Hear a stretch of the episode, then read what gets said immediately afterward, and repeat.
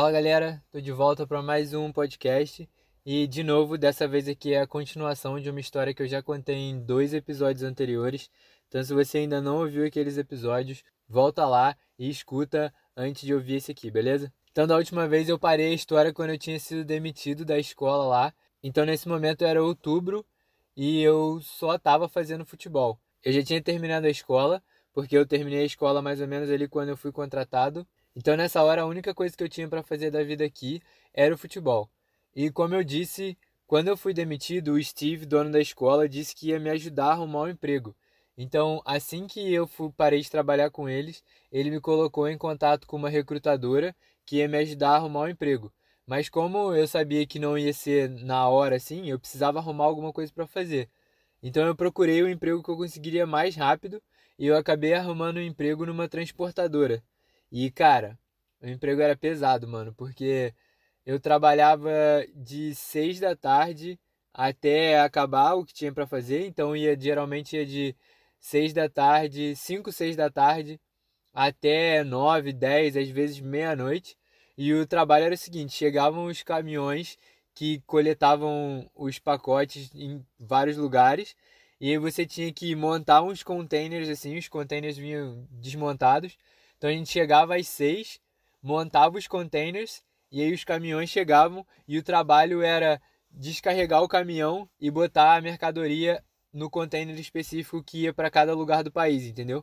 Então era um trabalho bem pesado porque tinha mercadoria, tipo, tinha, sei lá, botijão de gás, roda de carro, até abelha viva, tá ligado? Tinha que tomar maior cuidado para transportar a abelha e tal. A única coisa foi que, número um, eu deixei de ser sedentário não sedentário, mas eu fiz muito mais exercício porque eu trabalho era o tempo inteiro em pé, andando, carregando caixa.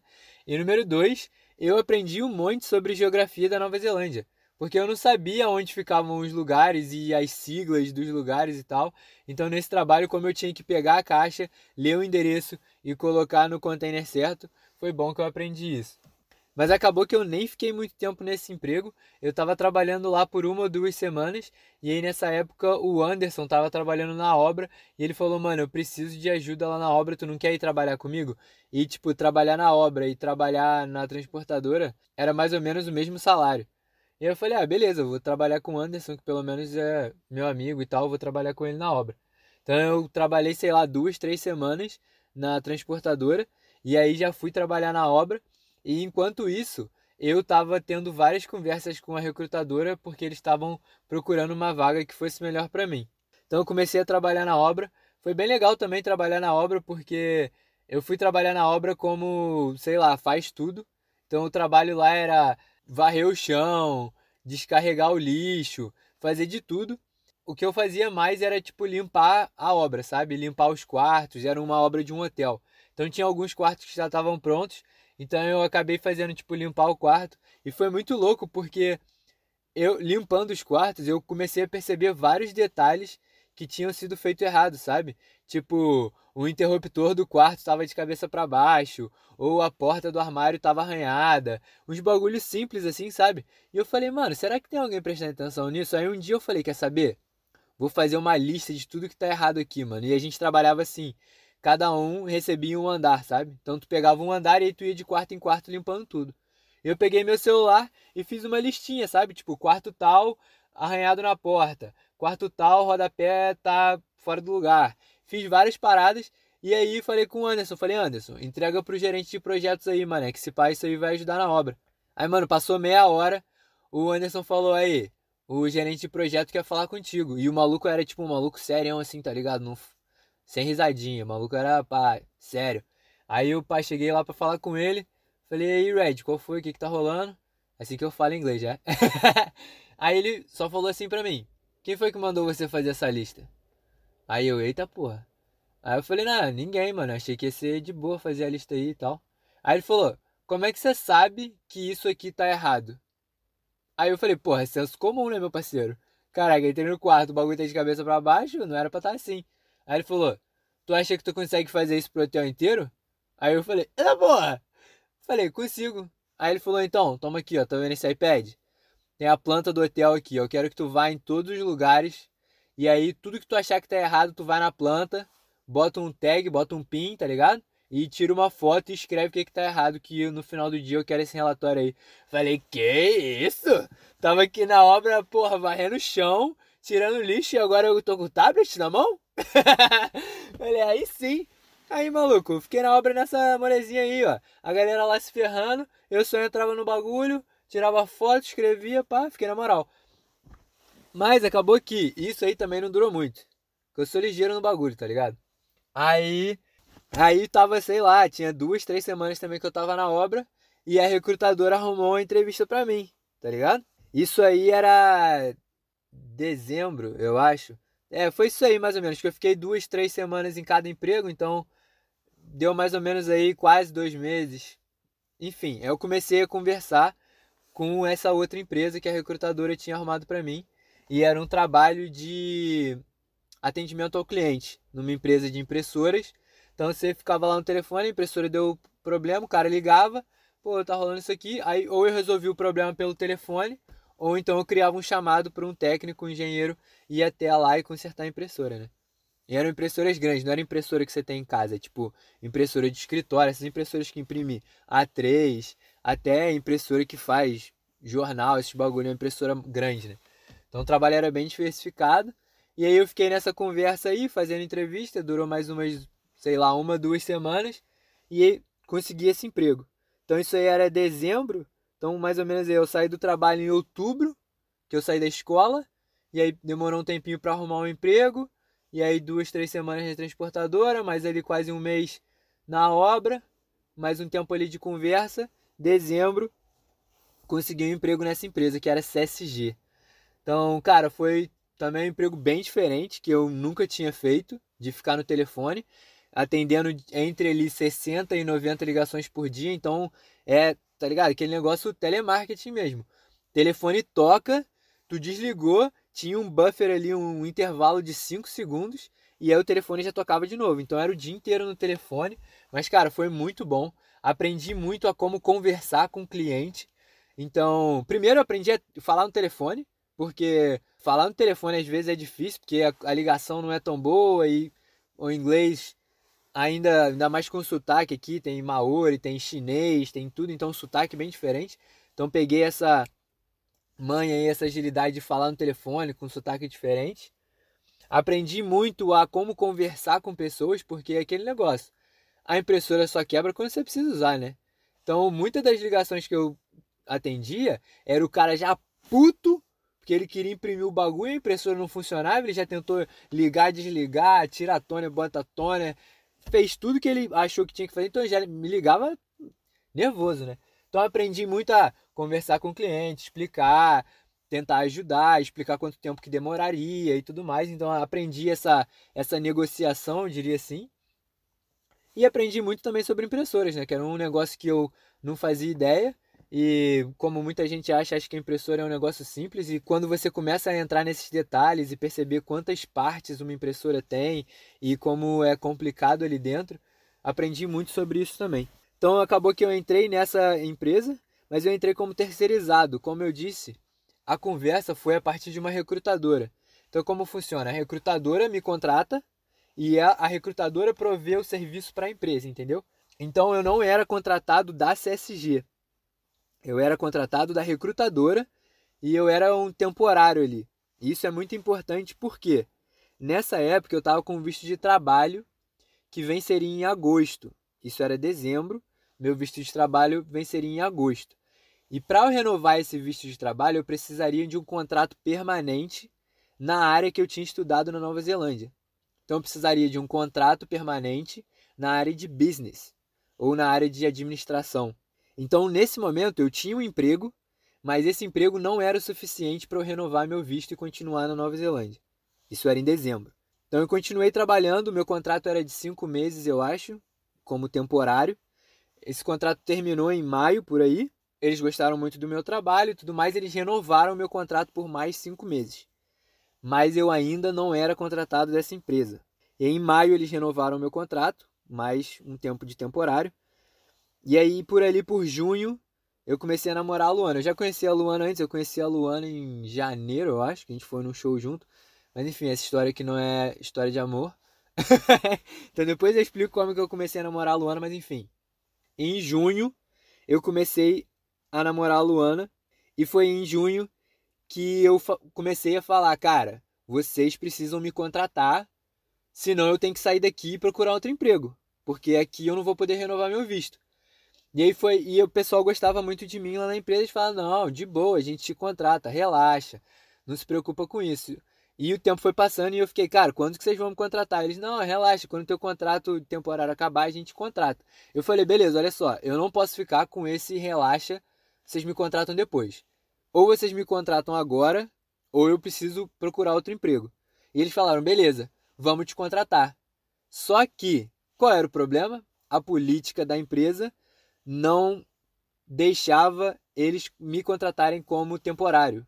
Por quê? Qual é o business da recrutadora? Eles me contratam, me oferecem e eles recebem uma comissão do meu salário por isso. Caso a empresa goste do meu trabalho e queira me contratar, eles têm que pagar uma taxa de indicação, entendeu? E a empresa falou: a gente não paga a taxa de indicação, então a gente não vai te contratar. E eu falei: puta, mano, Fiquei aqui enrolando nessa merda porque vocês falaram que ia me contratar. Perdi aí um mês que eu podia tar, ter arrumado outro emprego. Agora é junho. Isso já era final de junho, julho, sei lá. E em agosto eu não tenho que não tenho mais visto. E tipo, quem que ia me contratar com um mês de visto de trabalho? É muito difícil arrumar um emprego assim. E eu falei, não, mano, vamos negociar isso aí. Quanto que é essa, quanto que é essa taxa de indicação? Se precisar, eu pago. Me contrata e eu pago a taxa de indicação. E aí os caras falam, não, não funciona assim. Eu falei, não, não funciona assim, beleza, eu vou fazer o seguinte, eu vou lá na recrutadora e eu vou negociar isso aí. Falando assim, parece que eu era mal, vou... nada. Fiz uma ligação, chorando. não chorando, mas eu tava, mano, vocês não estão ligados na situação, cara.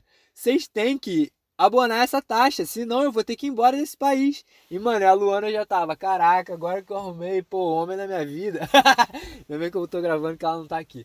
Mas a gente tava, pô, agora que tá legal, pô, tô emprego maneiro, namorada, pá, vida dando certo, eu vou ter que ir embora desse país? Não, não vai dar certo isso aí.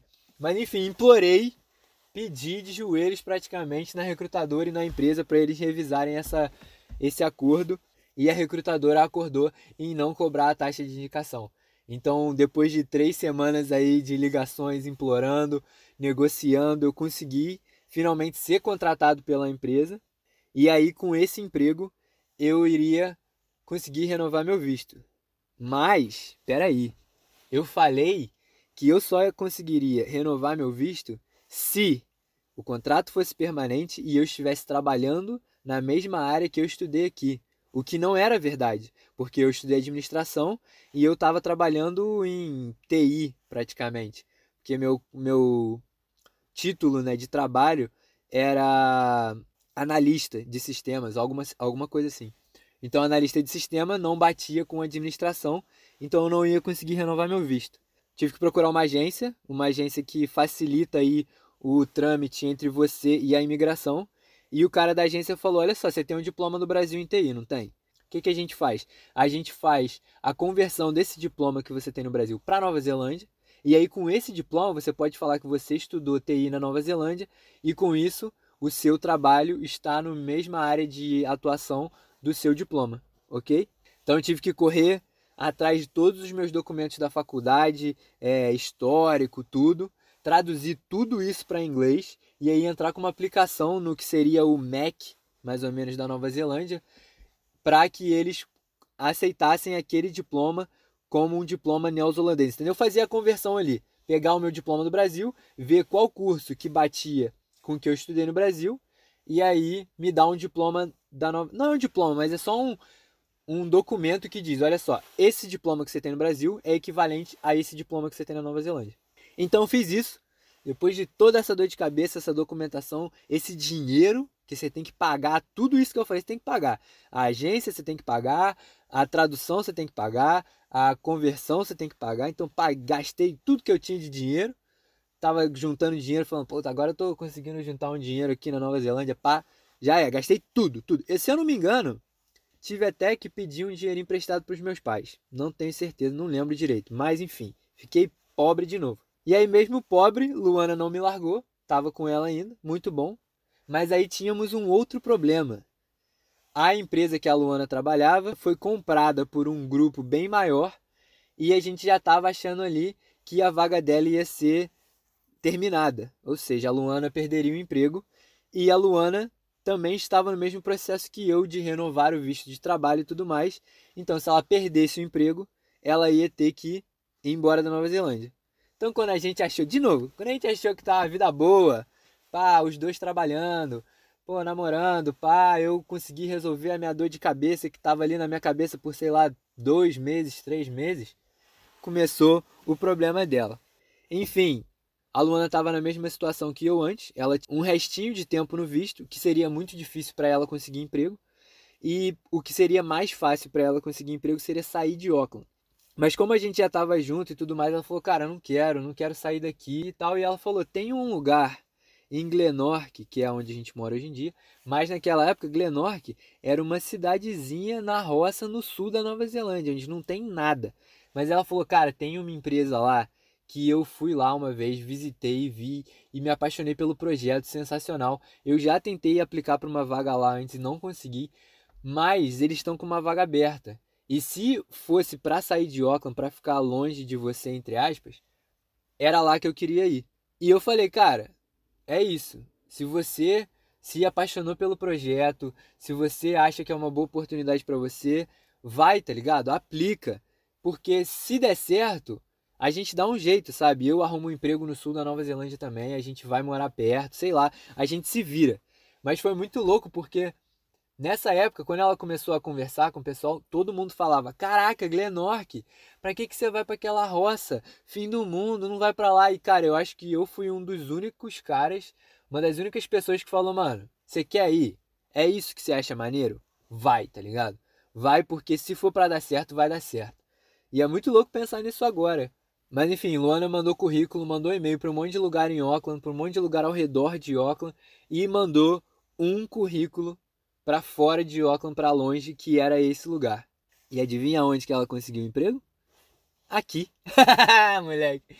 Então, cara, mais um problema entre aspas. Então, cara, a gente ficou, ela ficou muito feliz, eu fiquei muito feliz porque, como eu disse, era um negócio que ela acreditava, era um negócio que ela achava que ia ser maneiro e era uma oportunidade muito boa para ela, mas ao mesmo tempo a gente ia ter que morar longe.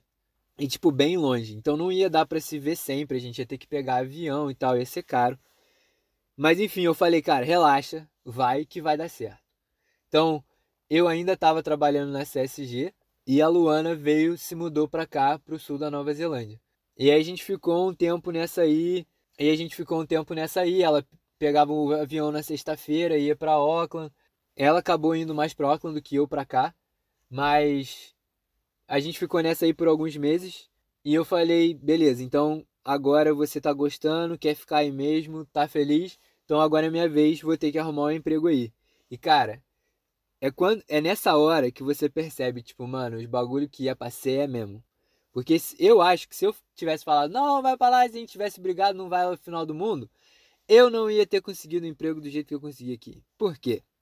Eu falei, relaxa, vai, que se você conseguir gostar, vai dar certo. Eu consigo um emprego lá. E cara, consegui um emprego porque eu tava recebendo mais e tal. Então consegui um emprego que ia me pagar a mesma coisa. E tipo, não é assim, tá ligado? Pô, não, vai que eu consigo um emprego.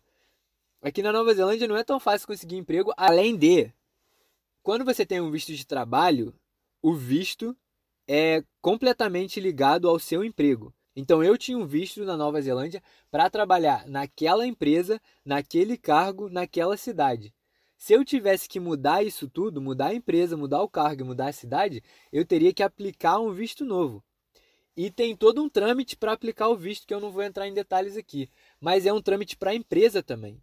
Então, muita empresa não, contra... não quer contratar a gente nesse tipo de visto porque é um trâmite para a empresa também, entendeu? Então, eles focam mais em quem já é residente, quem é daqui, que não precisa de visto nem nada. Então, não é tão fácil assim arrumar um emprego. Mas, como eu disse, a gente estava otimista eu sempre com a cabeça lá na nuvem. Falei, não, relaxa, vai que eu consigo um emprego. Cara, eu procurei emprego e achei um emprego na Fuji, Fuji Xerox, que é mais ou menos a concorrente da empresa que eu trabalhava lá em Auckland. E eu falei, ah, maluco, é esse, é esse emprego. empresa concorrente, então eu estou na mesma indústria. O trabalho era totalmente diferente, porque eu trabalhava no atendimento ao cliente no telefone e a vaga que era para ser técnico, engenheiro da Fuji. Então é técnico de impressora, então eu realmente ia ter que trabalhar na impressora, consertar, instalar, fazer todo esse trabalho na impressora. Mas eu falei, relaxa, vou mandar o emprego, vou mandar o currículo, vou conseguir essa vaga. Só que o que, que eu fiz? Eu fui malandro. Eu não só mandei o currículo, eu mandei o currículo, entrei no site da empresa, descobri o telefone do escritório aqui no sul e liguei para o escritório e pedi para falar com o gerente. Então liguei para o escritório, pedi para falar com o gerente, o cara atendeu. Eu falei, olha só, eu vi que vocês estão com uma vaga aí, vocês estão procurando alguém. Eu apliquei para ir e eu já trabalho com impressora, eu já tenho um lugar para ficar, eu já tô pronto para ir. E aí o maluco ficou animadão. Falou: "Não, pô, gostei, tu trabalha na concorrente, já sabe disso, não sei o que, já tem lugar para ficar". E aí bati um papo ali de uma meia hora com o gerente. E o maluco falou: "Não, mano, gostei muito de conversar contigo. Tudo tranquilo. Agora o RH vai achar teu currículo aí, se for fazer entrevista, eu já te conheço, então a gente já conversa. Falei, beleza, meio caminho andado, já bati um papo com o gerente antes mesmo de ter sido chamado para vaga. E aí passou uns dias, o RH me ligou. O RH me ligou, falou: oh, Bernardo, a gente viu seu currículo aqui, eu queria saber se você está interessado na vaga, quer vir para uma entrevista. Aí eu, malandramente de novo, dei uma malandreada ali, falei: não, relaxa entrevista aí, já conversei com o gerente, ele já falou que tá show de bola. bate um papo com ele, que aí eu vou fazer a entrevista, mas já conversei com o gerente. Não falei que nada que eu tinha sido contratado nem nada, mas eu já falei que eu já tinha batido um papo com o gerente e que ele tinha gostado de mim. Aí a menina da RH falou: Ué, como assim? Sério? Como é que você conseguiu o telefone dele? Eu falei: Ué, procurei na internet e liguei para ele. Ela falou: Não, beleza, vou falar com ele aqui e se tiver tudo certo você vem fazer uma entrevista. E aí, cara, foi. Eu não sei se foi isso que eu fiz ou se era só difícil de arrumar alguém pra vaga. Mas eles me ligaram de novo, tipo, não lembro se ela me ligou no mesmo dia ou no dia seguinte, falando, ó, vem fazer uma entrevista, que a gente gostou do seu currículo e tal, quer bater um papo. E aí, cara, eu fui fazer a entrevista. Eu, eu lembro que eu fui fazer entrevista primeiro com o gerente geral do setor de técnico. E, cara, eu fui fazer entrevista com ele e ele falou, mano, tô fazendo entrevista contigo aqui só pra ver se tu não é maluco, entendeu? Então vamos bater um papo aqui, vou ver se tu é gente boa, porque já tá meio caminho andado. E aí acabou que a gente ficou batendo papo de que jogo de videogame que a gente tava jogando. Ele falou que gosta de jogar futebol, aí eu falei que tava trabalhando com o negócio do futebol também. E aí o papo foi uma maneira. E cara, no final das contas, deu tudo certo. Eu consegui a vaga, vim aqui morar no sul com a Luana e felizes para sempre. Moleque, na moral. Então é isso aí. Isso aconteceu em dezembro, então eu usei o feriado aí de Natal, Ano Novo, para me mudar de Auckland para cá. E eu tô aqui. Vai fazer dois anos agora no final do ano, em dezembro, que eu tô aqui. E é isso, cara. Foi essa trajetória de chegar aqui. Então, depois de chegar aqui, finalmente, depois disso tudo, eu consegui todos os pontos e tudo que eu precisava para aplicar para residência. O visto que agora vai me dar a permissão de ficar aqui indefinidamente e sem necessidade do trabalho, entendeu? Então é um visto de residência. Então o visto me permite morar aqui, independente se eu estiver trabalhando ou não. Então eu posso pedir demissão, posso procurar outro emprego sem precisar trocar de visto, sem nada.